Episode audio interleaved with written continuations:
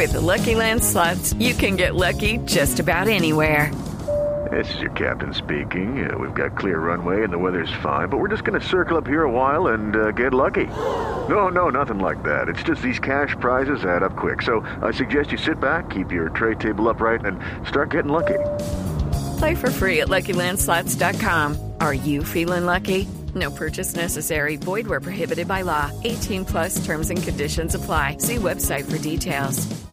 Y a propósito, recuerden que ayer yo les hablaba de películas independientes que nos llegan a nuestro país y hay que verlas porque porque es el esfuerzo que hacen también las distribuidoras de traer un cine diferente al de Hollywood. Y hablábamos de la película de Bill Murray, la película de Sam Vincent. Y justamente eh, tenemos aquí en exclusiva para En Blue Jeans a su director, Theodore Melfi. Desde Los Ángeles hablamos esta semana con él para En Blue Jeans, para que hablemos de esta cinta que le, le preguntamos primero si es un drama o si es una comedia. Escuchemos a ver qué nos dijo Theodore Melfi.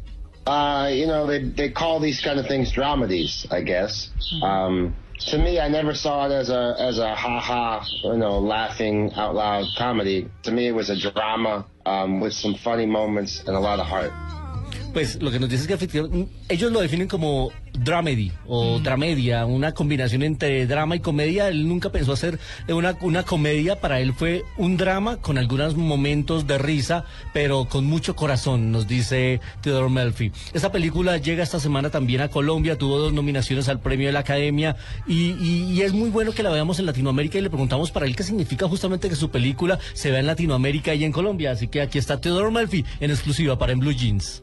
Yes. Um, well, what I think is great about about uh, Latin America and, and Colombia is the strong um, strong sense of faith, a strong se- sense of God, and strong sense of, of right and wrong. And I think this film, Saint Vincent, touches all those subjects.